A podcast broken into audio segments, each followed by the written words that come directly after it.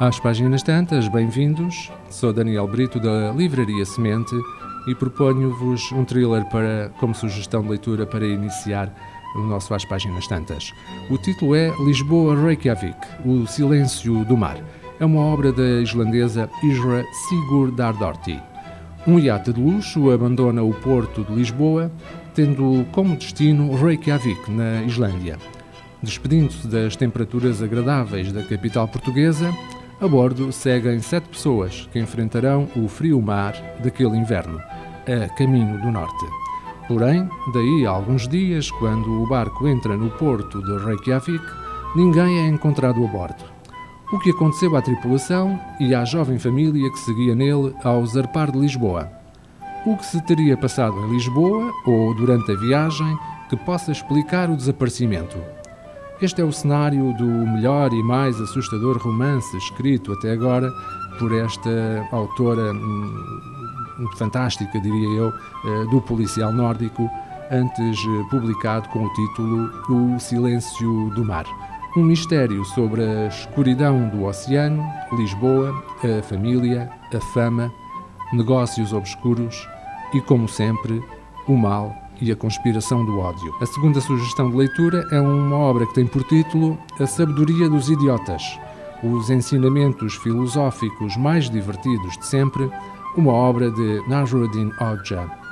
Eh, é uma obra que reúne os melhores contos eh, espirituais do Médio Oriente. A Sabedoria dos Idiotas contém histórias usadas pelos grandes mestres do sufismo resgatadas de manuscritos antigos e contos da literatura oral das tradições culturais persa, afegã, turca e árabe. Os mestres sufis apresentavam-se como, entre aspas, idiotas de Deus. Em árabe, esta expressão descreve alguém que tem a mente no céu e o corpo na terra. Em termos espirituais, poderia considerar-se um idiota aquele que afirma a sua ignorância perante a verdade pois entende a sua transitoriedade neste mundo. O autor é o personagem central destas histórias e aparece aqui e ali a desempenhar os mais variados papéis.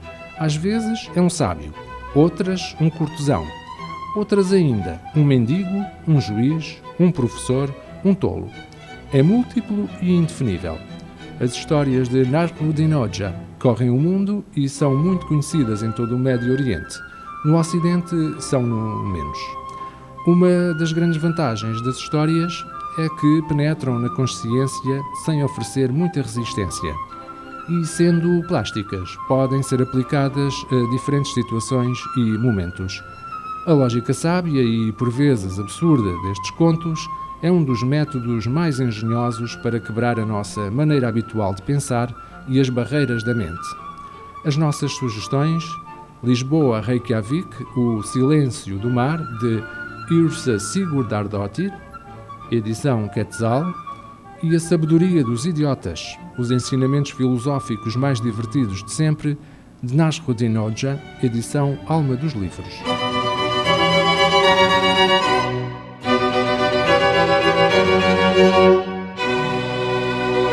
Este programa está disponível em formato podcast no Spotify e em radiomorabeza.cv.